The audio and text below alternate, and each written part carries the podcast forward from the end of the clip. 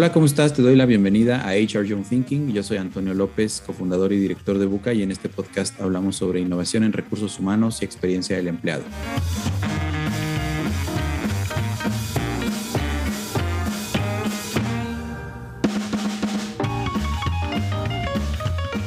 El día de hoy me acompaña Claudina Restaino desde Buenos Aires, Argentina, para platicar un poco de su trayectoria y de cómo ve todo este mundo de la experiencia del colaborador en una empresa o en un contexto de, empresas de tecnología.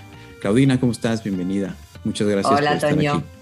Muchas gracias, muchas gracias por invitarme.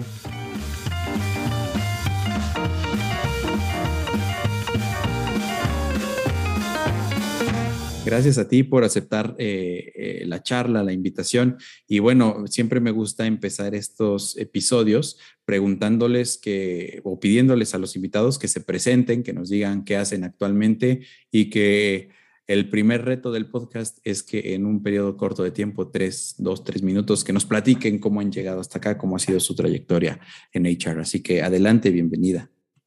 Bueno, gracias. Mira, yo tengo una trayectoria un poco larga porque hace como unos más de 20 años que estoy eh, todavía descubriendo el mundo de las personas y el trabajo con eh, recursos humanos, que es una nomenclatura que estoy en contra de usar, pero lo voy a usar ahora para, para que todos nos entendamos. Mi carrera fundamentalmente tiene una base fuerte en diferentes empresas de tipo corporativas, eh, grandes. Vengo, mi formación se hizo en Molinos Río de la Plata, que es una empresa muy importante en Argentina de consumo masivo. Después viví en Australia, recorrí empresas como Optus, Travel Corporation, Manpower. Eh, después tengo una fuerte trayectoria también en la industria farmacéutica. Trabajé como gerente regional y global de proyectos de recursos humanos eh, y a cargo de todo lo que eran las operaciones en Latinoamérica. Y hace unos más o menos dos años decidí abocarme al mundo startup porque me parecía que era exactamente a donde se necesitaban profesionales que traigan experiencia sólida en recursos humanos. Es un mundo apasionante, es un mundo donde hay muchísimo por hacer y donde todos los que ya tenemos un recorrido hecho eh, en términos de formación y de liderar otras organizaciones podemos brindar un montón de, de ideas y e implementar cosas e, e, innovar, que es algo que a nuestra profesión le hace muy bien. Y recientemente saqué mi primer libro, que se llama Transformaciones Masticables, un eh, libro para personas que trabajan con personas, eh, lo cual también para mí estoy explorando como una nueva faceta dentro de lo que es mi profesión, que es empezar a escribir eh, sobre este mundo que para mí no es una profesión, sino es una vocación. Yo siempre digo, no trabajo de recursos humanos, yo soy de recursos humanos. Yo soy mi profesión y lo digo con mucho orgullo porque me fascina, es muy vocacional. Qué padre. Pues muchas gracias. Como ven, hay, hay mucha tela de dónde cortar ahora para empezar a charlar. Eh, me gustaría, Claudina, empezar. Algo que lo primero que me llamó la atención es si nos puedes contrastar el mundo de HR en el ahora sí que en el mundo desarrollado, ¿no? Platicando un poco geográficamente de tu experiencia, por ejemplo, en Australia, y cómo lo contrastas con el entorno latinoamericano. Y ahí te, quisiera platicar un poco que hablando con líderes de recursos humanos, particularmente en Latinoamérica, en México concretamente, a raíz de lo que sucedió en Estados Unidos desde el año pasado, que se le conoció el fenómeno como el de la gran renuncia, y muchos líderes aquí en Latam, en, en, México, me decían, bueno, es que eso pasa por, por las grandes condiciones o las buenas condiciones laborales que existen en el mundo desarrollado, en donde la gente fácilmente puede, pues sí, dejar un trabajo y, y, rápidamente conseguir otro, pues porque las condiciones están dadas para eso. E incluso en países europeos, no sé si Australia sea... Eh, eh, bueno, definitivamente no está en Europa, pero sea, tenga estas mismas condiciones de, por ejemplo, una persona en paro, ¿no? En España, eh, pues no le preocupa así como nos preocupa tal vez en Latinoamérica quedarnos sin trabajo, ¿no? Y entonces eso me ha puesto mucho a reflexionar sobre qué tan lejos o cerca estamos de un fenómeno como ese y qué tan distinta es la gestión de personas al interior de organizaciones en esos mundos que son muy diversos, ¿no? En tu experiencia, ¿cómo, lo, ¿cómo lo viviste y cómo lo has percibido? Bueno, son, son dos preguntas, te las voy a separar. Digamos, definitivamente lo que a mí me pasó en Australia es que eh, al, no al no tener las problemáticas que tenemos nosotros en Latinoamérica, como ser la escasez laboral, eh, las imposibilidades de movilizarnos a donde queremos, cuando queremos, la inflación, la devaluación, todas las problemáticas eh, eh, bien coyunturales nuestras, hay espacio para hablar de otras cosas en las cuales definitivamente estaban mucho más avanzados. Yo vivía ya hace más de 10 años y, por ejemplo, hablar del cuidado del medio ambiente estaba en las agendas de todos recursos humanos como prioridad cuando en ese momento acá eso de ninguna manera estaba como número uno. Lo mismo con el cuidado de la salud mental, el bienestar del empleado, em, prácticas de compensaciones como el salario emocional. Allá se empezaban a hablar, yo cuando volví acá, volví llena de temáticas nuevas que eran prioridad eh, en la agenda, que por supuesto cuando llegas acá no, no, pasan a ser prior número uno en la agenda de recursos humanos, pero porque tenemos que realmente apuntar a otro lado. Eh, y con esto voy a unir con la segunda pregunta que me hablaste de, la gran renuncia, de este fenómeno que se está dando en Estados Unidos particularmente, eh, que tiene también relación con esto que te comentaba en Australia. Yo creo que lo que nos caracteriza a nosotros no es que las cosas no pasen, sino que pasar van a pasar solamente en otros tiempos. Es cierto que tal vez en Latinoamérica no tenemos la posibilidad laboral de que haya una gran renuncia, porque no hay suficiente cantidad de trabajo para que la gente se movilice. Sin embargo, sí creo que se pondera diferente cuándo irse de un trabajo que cuándo quedarse, que como se hacía antes, por ejemplo, en prepandemia. Fenómenos como empezar a pensar el propósito o qué está haciendo la compañía, o realmente esta compañía no me está, no me está haciendo crecer, y ya no hablo de un crecimiento vertical, hablo, no me está haciendo crecer como profesional y como ser humano en mi vida. Creo que eso empieza a pregnar en todas las cabezas de los colaboradores de diferentes organizaciones y sí se plantea eh, cuando hay la posibilidad de cambiar de trabajo. La cultura, por ejemplo, antes, cuando uno buscaba trabajo en países latinos, uno buscaba, realmente plantearse, antes te hablo bastante antes de la prepandemia, que la cultura sea un factor determinante, no, no, no estaba tan presente. Ponderábamos otros puntos eh, para, para cuando uno elaboraba por qué me voy a cambiar de trabajo. Yo creo que hoy, por ejemplo, eso está mucho más internalizado en los profesionales evaluar, por supuesto, el paquete compensatorio, la reputación de la, de la compañía, eh, la rotación que puede llegar a tener la compañía donde uno está yendo o cómo está performando el negocio, y aparte la cultura que tiene esa compañía donde me, me estoy yendo. Entonces, si bien creo que, claro, nosotros no tenemos esa posibilidad de, de movilizarnos tan rápido, sí creo que este fenómeno de renunciar a aquello que ya no nos es eh, funcional a nuestras necesidades profesionales y de vida, sí se está ponderando desde otro lugar. Creo que hay un reordenamiento. Ya, ya se vuelve, eh, por lo menos ya está en el radar, no sabemos en qué medida sea la prioridad, pero ya está en el radar. Déjame dijiste algo que quisiera retomar ahora, pero antes también dijiste algo bien interesante y, a mí me pasa mucho en este tema como del dilema. Hay un libro que se llama El dilema de los innovadores, Innovators Dilemma, y que habla justo de eso, ¿no? Cómo traes eh, tendencias, ideas, mecanismos, ¿no? Tú dijiste de 10 años para acá, yo también a veces me identifico mucho, sobre todo hablando de experiencia del empleado y que en la TAM todavía está confundida muchísimo con otros términos, ¿no? Eh, mientras que eh, eh, la literatura y los casos, que vemos, los casos que vemos de otras latitudes, pues ya te hablan de la importancia de hacerlo. Entonces, ¿qué hacer ahí? O sea, porque la verdad es que creo que muchas personas de las que nos escuchan se enfrentan ante esa como, me, me, incluyo ante esa frustración de, bueno, vamos a ponernos a diseñar centrados en el usuario, hacer soluciones co-creadas con, con, el empleado, a empatizar más. Y eh, justo la, la, turbulencia operativa de recursos humanos en nuestros países, pues hace que tal vez no estén tan bien posicionadas en las agendas de esos temas. Dices, bueno, pero espérate porque vamos para allá y allá vamos a llegar. Pero ¿qué le dirías a esta gente para que se esperen? ¿Qué consejo les darías para, para cruzar este, este puente, digamos, entre el, lo que ellos creen o lo que nosotros creemos que debería ser y la práctica día a día eh, de nuestra función? Sí, yo creo que todos los recursos humanos, primero tenemos que tener eh, que ejemplificar algunas cuestiones, por ejemplo, el lifelong learning, el, aprender de por vida, creo que no aplica eh, solamente a las profesiones que no son recursos humanos.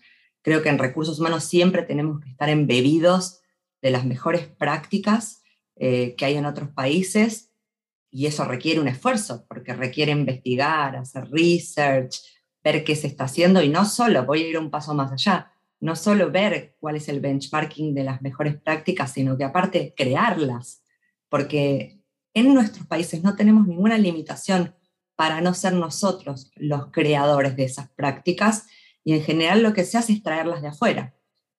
Y en eso realmente no hay nada que determine que nosotros no podemos hacer el, digamos, hacerlo de forma reversa, crearlas nosotras para, nosotros para que eh, se divulguen por el mundo. Entonces, en principio sí hay que tener un sombrero que es atacar la coyuntura y que los salarios estén pagados en tiempo, las cosas más básicas de la administración, que acá cuestan mucho, porque hay falta de automatización en un montón de compañías, porque las liquidaciones son, muy, son, son difíciles de hacer. Entonces hay como una base que tiene que estar, no así restarle importancia a lo otro. Y ahí nosotros somos los abanderados de entender lo que es eh, los beneficios de negocio que trae una cultura sólida, eh, los beneficios de negocio que trae empleados que pasen por una experiencia satisfactoria. Entonces, eh, creo que tenemos que seguir pujando porque esto esté realmente por una toma de conciencia un poco más profunda de la que hay ahora porque suelen eh, dejarse para otro momento todo lo que son las iniciativas de experiencia del empleado. Creo que también tenemos la tarea de argumentar un poco mejor eh, en términos de negocios, cuáles son los beneficios que esto trae. Eh, y bueno, ser creativos, fundamentalmente, ¿no? que es algo que, que hoy necesitamos y sobre todo, una vez más, post pandemia y con todas las eh, nuevas formas de trabajo, todo lo que nos funcionó anteriormente parece como que ahora ya no, no, tiene el mismo lugar. Entonces, toda, todo el área de recursos humanos necesita una reinvención, necesita cambiar el lenguaje. Esto que vos decís, claro, experiencia del empleado. Yo todavía escucho empresas que hablan de retención del empleado, todavía lo escucho escucho todavía hablar de engagement y el employee experience, como vos sabés, Toño, eh, tiene más que ver con el customer experience que con otra cosa y, y, todo este avance que nosotros por ahí los que nos dedicamos a esto hicimos, que implica un cambio de mindset, pensarlo desde otro lugar, también tenemos la obligación de educar a los demás.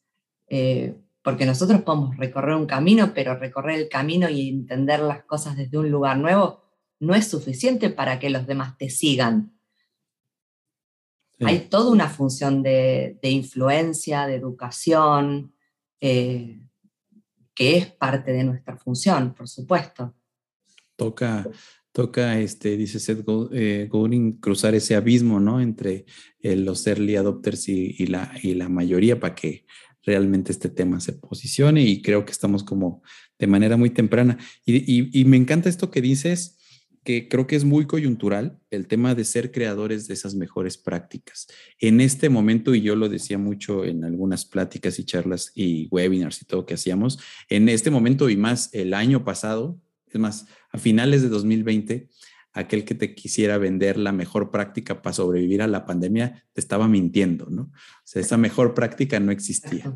Entonces toca mucho más ser creadores que ser copycats, ¿no? De que, querer inventar. Y bueno, y ahorita te voy a preguntar algo que dijiste muy interesante sobre los argumentos para implementar o para caminar ese puente hacia la experiencia del empleado, pero ya van dos veces que hablas del tema de cultura, que sé que es un tema que, que a ti te gusta eh, y ahorita vamos a hablar incluso del libro.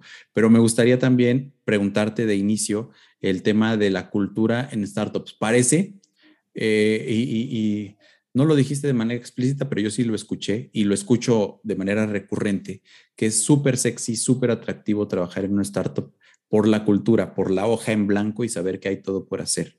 Pero eh, creo que esa cultura no necesariamente tiene o, está ligada, por ejemplo, con un mecanismo de bienestar, ¿no? Porque, por ejemplo, conozco muchas startups que están en una etapa de crecimiento acelerado o que tienen ciertos eh, milestones financieros y operativos que desarrollar en muy en un periodo súper corto de tiempo porque tal vez traen fondeo o necesitan levantar su siguiente ronda, entonces están como creciendo mucho. Y eso me ha tocado, sobre todo en empresas mexicanas que están en esas etapas, que contravienen muy fuertemente el tema de bienestar, el tema de, de, bueno, de, equilibrio, ya ni hablemos, pero por lo menos sí de, sí de mucho propósito, sí lo veo, eh, pero sí el tema de bienestar luego queda como cojeando. Entonces mi pregunta es, ¿cómo balanceas eso si es que se puede balancear? ¿O cómo le haces para que ese propósito sea mucho más grande y, digamos, este, costee, ¿no? esa estrategia de bienestar que tal vez faltaría en estos entornos de, startups. Lo que pasa es que me parece que sí, por algún motivo eh, es como que se extrapola que estar en un startup es divertido y que esa es la forma de trabajar eh, correcte, que la cultura tiene que ser de X forma, porque eso es como si fuera uno pudiera hacer copy-paste de la cultura mejor que uno ve en mercado y incorporarla. Y eso es una confusión enorme, porque en ningún lado está escrito que esto pueda ser hecho, de hecho es imposible, y aparte, de ningún lado está escrito que eso sea lo que necesita un negocio. La cultura es lo que necesita un negocio para funcionar tal como el negocio se propone. No, y el, dependiendo de en qué etapa esté el negocio. Ulrich dice, no es la cultura, es la cultura correcta lo que importa, no la cultura en general, porque me gusta cómo Google, por decir una empresa que conocemos todo, trabaja su cultura. Tal vez mi compañía no necesita las mismas prácticas, el mismo tipo de empleados o, el mismo foco en esos procesos, porque mi cultura necesita disciplina. Entonces, lo que yo tengo que crear es una cultura de la disciplina, no una cultura de la innovación. Entonces, no es solamente la cultura, es qué tipo de cultura necesita una organización por el tipo de objetivos de negocio y la etapa en la que está. Por supuesto que si una startup está en un momento de hypergrowth, donde están creciendo a alta velocidad, va a necesitar una cultura que espeje esa necesidad y que se mueva a la velocidad que necesitamos. Entonces, yo tengo que ahí empezar a trabajar, en modelar comportamientos en los colaboradores que acompañen esa velocidad que en ese momento se necesita, que va a ser muy diferente a esa misma compañía en otra etapa de madurez. Y la cultura en ese sentido va a evolucionar. La cultura no es estanca, no es que porque yo hoy estoy trabajando en una cultura de un tipo, va a ser así para toda la vida. No, no. Lo, interesante eh, de una cultura es que debe ser maleable, flexible y acompañar el cambio. Y cuando decimos acompañar el cambio, ¿el cambio de qué? El cambio de un negocio. Sí, la cultura en realidad va a habilitar al negocio, no es, me encantó lo que dijiste, no es que sea una cultura de startup. Sin embargo, sí se llega a confundir y hay ciertas eh, como perks que, que, que, que, no quisiera yo decirlo, se va a escuchar mal que yo lo diga, pero que son inherentes, digamos, a la palabra startup, por ejemplo, para el tema de atracción de talento. O sea, justo hace un par de horas platicaba con un prospecto de un proyecto y decía, bueno, es que estamos nosotros en una industria fintech nuestra empresa tiene mucho tiempo, a pesar de que las fintechs son nuevas, y aprovechando, él me decía, estos layoffs masivos que están habiendo en muchas startups en Latinoamérica, particularmente en México, quieren atraer ese talento. Sin embargo, existen modelos o artefactos de la cultura de su organización que no les resultan atractivos a los candidatos potenciales. Por ejemplo, los modelos de trabajo flexible, o remoto porque es una empresa más bien como tradicional que está evolucionando hasta ese modelo y que sí necesita ir adoptando elementos de una cultura o de algo que se entiende en el mercado laboral como una cultura de startup que le permita atraer talento específico para, para esas necesidades. Y entonces, como dónde, dónde está ese contrapeso o qué es primero el huevo o la gallina, es decir, que es la cultura o la atracción de talento para, para ser muy genuinos, pero también ser competitivos en este, eh, en, este, eh, en este mercado, ¿no? Y, la verdad es que sí me puso a reflexionar y, esta te la paso así al costo porque me, acabo de encontrar en eso, pero, pero creo que es algo como que puede estar pasando de manera más, eh, pues más continua en estos, en estos meses y en estos momentos, ¿no? ¿Dónde pintas la raya en decir, bueno, yo defino esto y justo cómo la tengo que ir adaptando, cómo la tengo que ir evolucionando para que responda a las necesidades del mercado laboral y del negocio? Bueno, yo creo que, la atracción de talento es, eh, es un punto clave al cual no podemos escapar. A ver, sin talento y sin las personas que necesitamos, no podemos armar una organización. Entonces, es como absolutamente fundamental que el talento que necesitamos se, encuentre interesado en quienes somos, no importa qué compañía sea. Eso es como un punto eh, eh, nodal en todo esto porque nosotros podemos armar una cultura que nos parezca que está bien, que nos parezca interesante, y si no atrae a las personas que necesitamos, simplemente no las vamos a tener. Y con eso no podemos funcionar. Entonces, ahí hay un punto que creo que es uno de los, de los key points de todo esto, o sea, que el talento venga, que el talento que necesitamos, o que las personas o colaboradores que necesitamos vengan como abejas a la miel debe ser un punto fundamental. Creo que este es el punto número uno. Y en ello vamos a tener que trabajar en diferentes estrategias, en diferentes artefactos, en revisar cómo estamos interiormente eh, y que haya congruencia, por supuesto, ¿no? entre lo que mostramos y lo que realmente sucede en el interior. Ese, eh, eh, ese afuera es el que va a marcar cómo nos comportamos adentro, es el afuera el que marca el adentro no el adentro el que marca el afuera. Eh, armar la cultura outside in, quiénes son nuestros clientes, quiénes son nuestros potenciales, eh, potenciales empleados, eso es lo que nos va a decir cómo, cómo somos. A mí me parece interesante Ulrich, por eso lo mencioné antes, porque en general las culturas se muestran como, viste, con los dibujitos de, o capas de cebolla, o el típico iceberg, donde arriba del iceberg se ven las cosas que, eh, que son visibles, ¿no? como comportamientos o, creencias.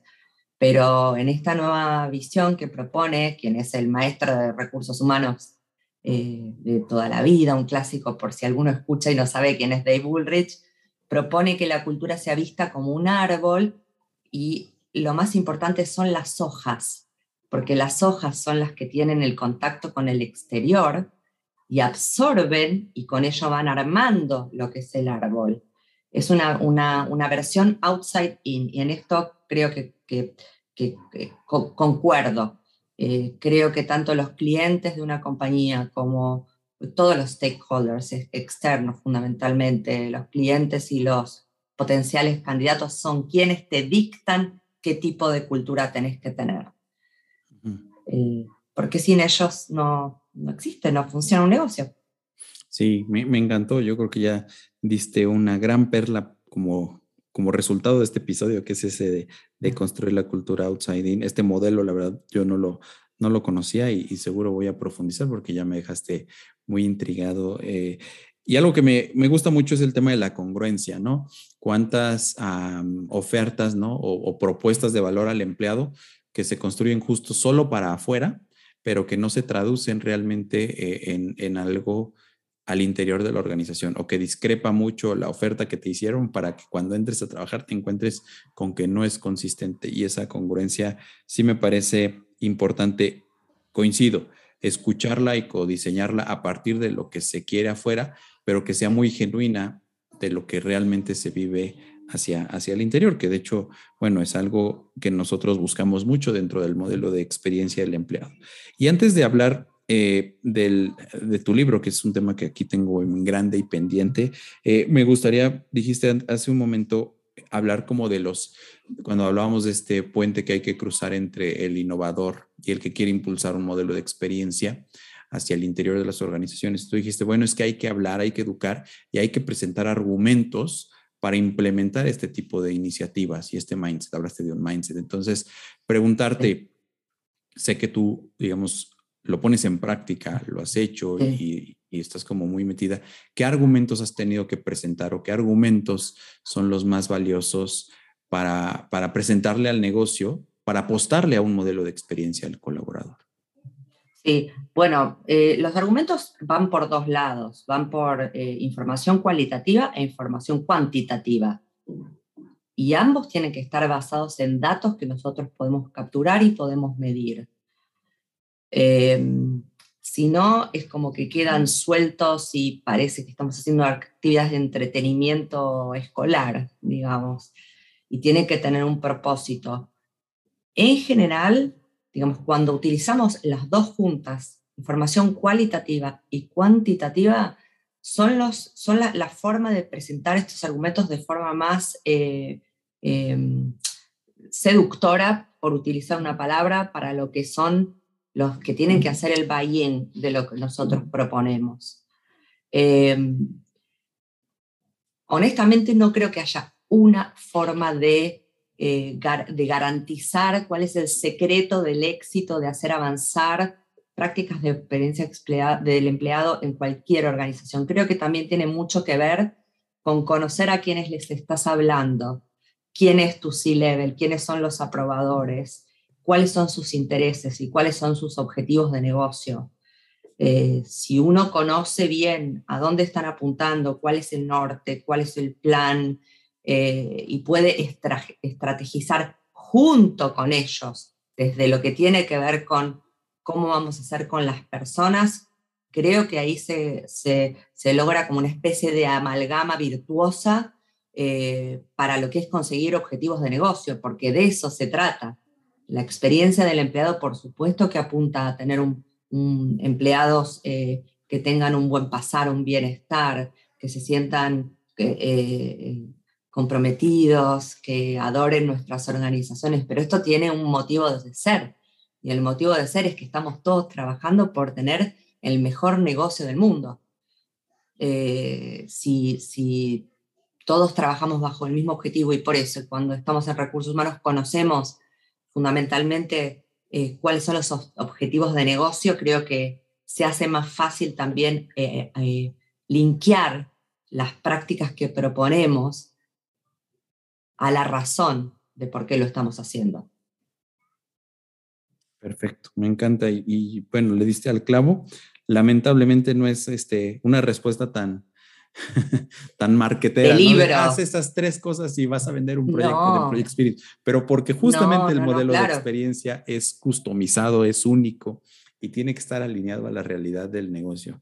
No podría suscribir más lo que, lo que acabas de comentar. Eso es, fundamental lo que estás diciendo, Toño, porque ojalá tuviéramos un modelo de experiencia del empleado que sea eh, como un paquete que nosotros nos podemos trasladar y, lo implementamos, pero, pero esto no es así, o sea, esto es muy adaptado a cada una de las compañías, a, los objetivos, eh, al tipo de personas que trabajan ahí, a la mayor personalización que podamos hacer.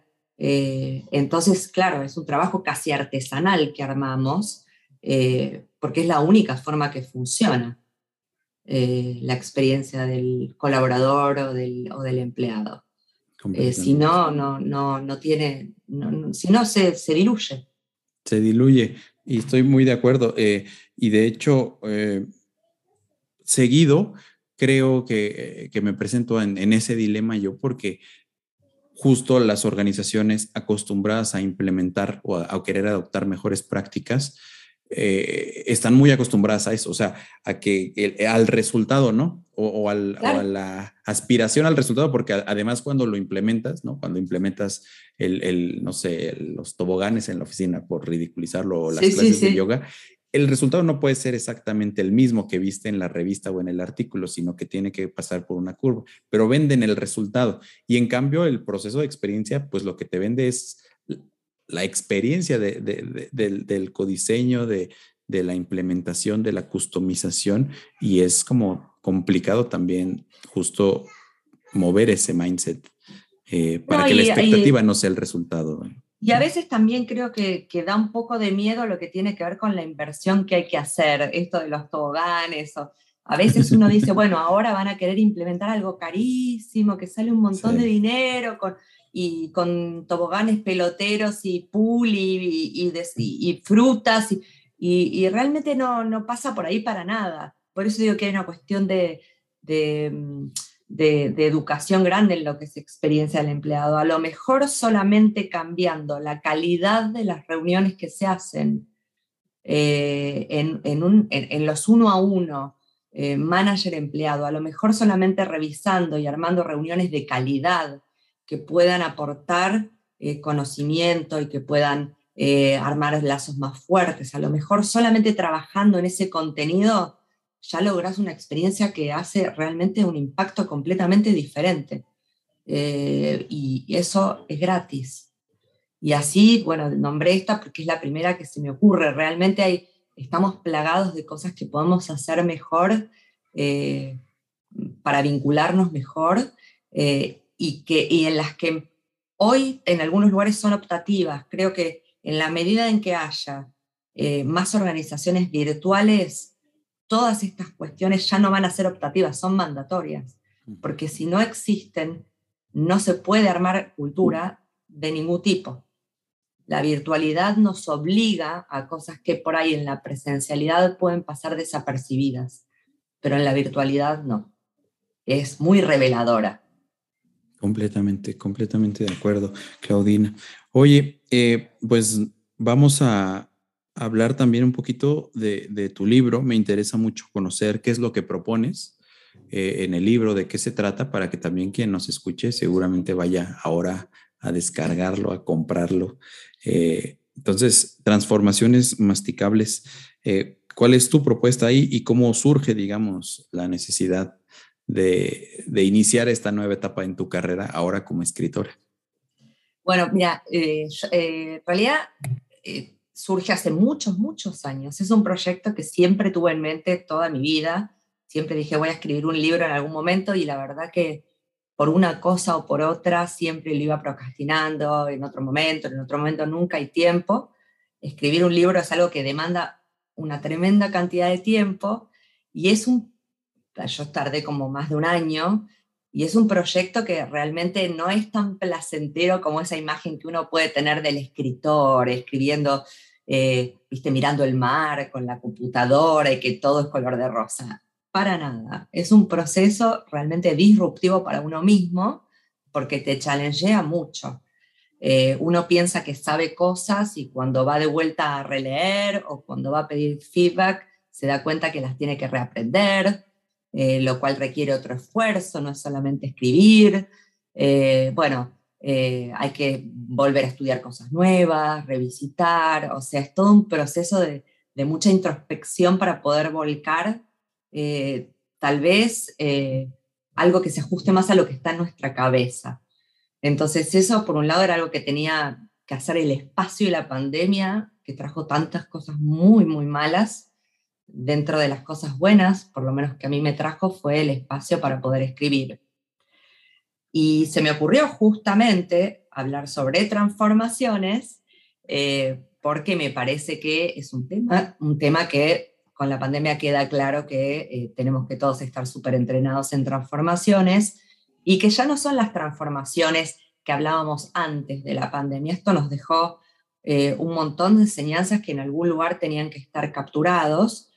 Y dentro de lo que son las enseñanzas, creo que una de las mejores enseñanzas que nos dejó es que ya hablar del talento, de las superestrellas, del único rey del universo en las organizaciones, queda obsoleto.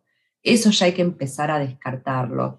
Eh, hay un profesor que fue mentor mío, que se llama Ernesto Gore, que dice, eh, todos somos líderes para alguien en algún momento, y creo que esto hay que empezar a tomárselo en serio.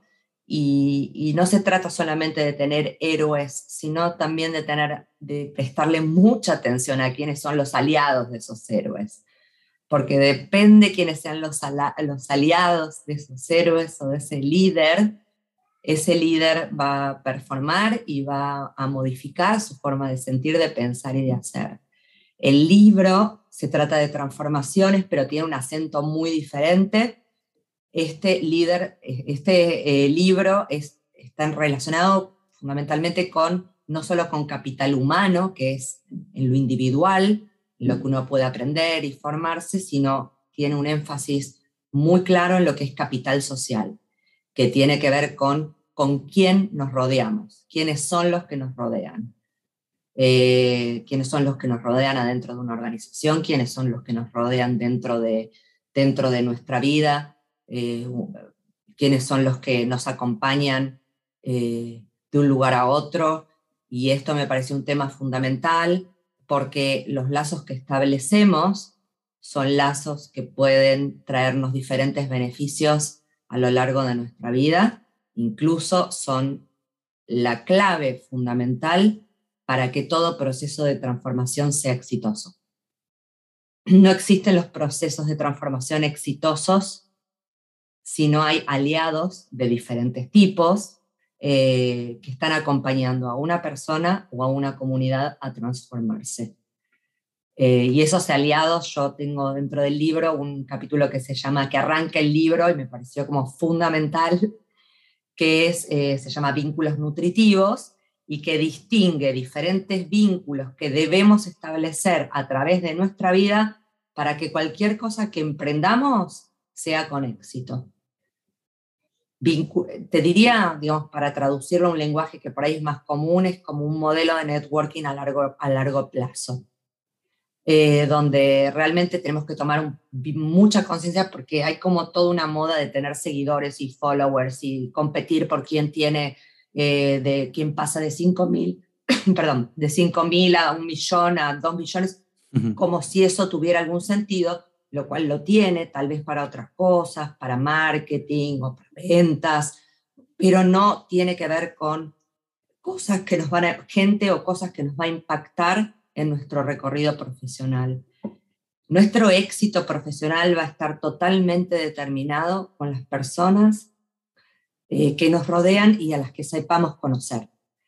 No sé si está haciendo algún sentido esto. Para mí hace todo el sentido como emprendedor y como eh, posible innovador en recursos humanos, porque precisamente de donde yo más he encontrado valor en estos tres años que llevo creando Buca es precisamente de la calidad, no de la cantidad, de la calidad de algunas relaciones. Entre ellas, por cierto, y espero que nos esté escuchando, Laura Lesman y Ton de Blue ah, de, Bondi X, que son conocidos en común y que, y que, al igual que otras personas, pues me han abierto relaciones y puertas y conversaciones con gente tan interesante como tú, Claudina, y a quien le agradezco mucho que nos haya, nos esté acompañando. Pues mira, fíjate, nada más para recapitular, hablamos de Australia y de las diferencias eh, en modelos de trabajo del puente o de la dificultad que, que implica cruzar ese puente entre las buenas prácticas del primer mundo en recursos humanos, hablamos de la cultura en startups, de experiencia del empleado, de crear mejores prácticas y, bueno, ahora también de tu libro. Eh, y, de cómo implementar modelos de, experiencia. Todo eso en 35 minutos seguro que están siendo de mucho valor. Yo no, no tengo más que, que agradecerte, que, que, agradecerte muchísimo el tiempo que nos has regalado esta tarde y que seguramente quedará ahí para la posteridad en el podcast y preguntarte un poco sobre ti, este, dónde te pueden encontrar y me gustaría cerrar preguntándote primero esto y luego dónde te pueden encontrar. Primero, dijiste al inicio, estoy en contra del término HR. Sí. también, pero bueno, es como que lo más genérico y, cuando tú vas por el mundo y le dices en qué trabajas, creo que todavía es el término como más posicionado para hablar del tema. De hecho, este podcast es como una paradoja porque es HR Young Thinking, como diciendo HR es lo que existe desde hace 100 años, pero Young Thinking es lo que queremos nosotros poner sobre la mesa. Pero dime tú, ¿qué, qué, ¿por qué no te gusta en primero el término, en primera el término HR y qué propondrías, no? ¿Hacia dónde iríamos? Mira, eh, no es solo que a mí no me gusta, eh, creo que hay una demanda de las mismas personas con las que trabajamos a no ser llamados recursos humanos. Y eso lo tenemos que escuchar nosotros que somos quienes trabajamos en ese departamento. Hay libros, hay hay, eh, lo podés ver en cualquier lado. A la gente no le gusta que haya un departamento de recursos humanos. Y creo que esto, de vuelta, nos están tocando la puerta. Y hace mucho que nos están tocando la puerta para que cambiemos esto. Eh, el nuevo nombre creo que bueno, por supuesto que no lo tenemos determinado porque no hay un consenso en nosotros como profesionales en cuál sería ese nuevo nombre. Todavía no hay uno que, eh, que, acá, que, capture todo lo que hacemos, eh, porque es un área muy rica, es un área que trabaja todos los aspectos de una persona en una organización desde todos los lugares. Entonces, mm, hay propuestas diferentes, algunos, algunas directamente llaman gerente eh, gerencia de gente, otras gerencia de personas, otras gerencia de eh, people en inglés, mezclan inglés-castellano, no hay una forma sola de, llamar, employee, eh, em, employee capabilities, escuché también hace, hace poco, no hay, todavía no hay consenso sobre, hay una intención tal vez de hacer este cambio, pero todavía no hay un consenso generalizado de, bueno, perfecto, hagámoslo. ¿Y cuál es el nuevo nombre? Creo que eso es algo que todavía tenemos como en la agenda como para empezar a trabajar entre todos y realmente hacer un cambio de una buena vez. Pero por eso no es que solo a mí no me gusta, sino que realmente escucho. Eh, y, a la gente no, no, no, no, le resulta que seamos un recurso, que ser un recurso como puede ser una materia prima. Eh, hay una diferencia. Em, y después me preguntaste algo más que no sé qué es. Eh, bueno, esa era la, pregunta como para cerrar. Y bueno, ahora sí, para cerrar, este, ¿dónde podría contactarte la gente que quiera? Bueno, supongo que el libro debe estar en, en las plataformas de, de, libros, en Amazon, etcétera, pero para entrar en contacto contigo, eh, saludarte eh, y demás, ¿no? ¿Qué, ¿Qué recomiendas? ¿Cuál es el mejor canal? Sí, el libro está disponible para todos los que están en Argentina en las librerías de Buenos Aires y para los que no están en Argentina en Amazon eh, en formato digital. Y por Mercado Libre también lo envían, los países que tienen Mercado Libre lo están enviando porque me, me contactan diferentes colegas que ya lo pidieron y lo están recibiendo, el que le gusta leer en papel. Y a mí mi red eh, por excelencia es LinkedIn, ahí me pueden encontrar siempre y después tengo eh, en Instagram, arroba Claudina Restaino, es a donde voy poniendo diferentes cosas sobre los trabajos que hago, porque además soy profesora universitaria y trabajo en Rocket Power, que es una, una de esas startups que te comento. Eh, y el libro también tiene su propio Instagram, que es arroba transformaciones masticables. Eh, así que bueno, hay varias vías de contacto y yo soy, estoy encantada de entrar en contacto siempre con gente nueva, me parece que es la forma que tenemos hoy de enriquecernos colaborando entre nosotros y aprendiendo unos de otros en esta, en esta incertidumbre en la que vivimos todos. Así que feliz de que quien necesite eh, se ponga en contacto. Si puedo ayudar. Sí, genial. Muchísimas gracias, Claudina. Bueno, además, eh, no sobra decirlo, este podcast afortunadamente lo escuchan en toda la región, en toda Latinoamérica particularmente y una gran proporción obviamente en México, que sé que, que tienes también mucho cariño por la cultura y las tradiciones y la historia de nuestro país, entonces seguramente habrá muchos mexicanos que estarán eh, gustosos de compartir esto contigo, ¿no? Así es, feliz. La cultura, como te decía Toño, en, en privado, México me recibió, siempre me abrazó, profesionalmente me enseñó un montón eh, tengo un montón de amigos y mucha pasión por, por el país, su cultura y su historia. Es un país enorme. Así que saludos también a todos los amigos mexicanos que están escuchando o que van a escuchar el podcast. Muchas, muchas gracias, Claudina. Oye, pues muchísimas gracias por, por tu tiempo, por eh, lo que nos acabas de decir. Ha sido una charla muy nutritiva y pues estamos en contacto. Perfecto, muchas gracias, Toño. Saludos a todos. Muy bien, pues esto fue HR Young Thinking. Yo soy Antonio López. La música que escuchas es de los High Daddies y el podcast lo produce Alejandro López. Nos escuchamos pronto.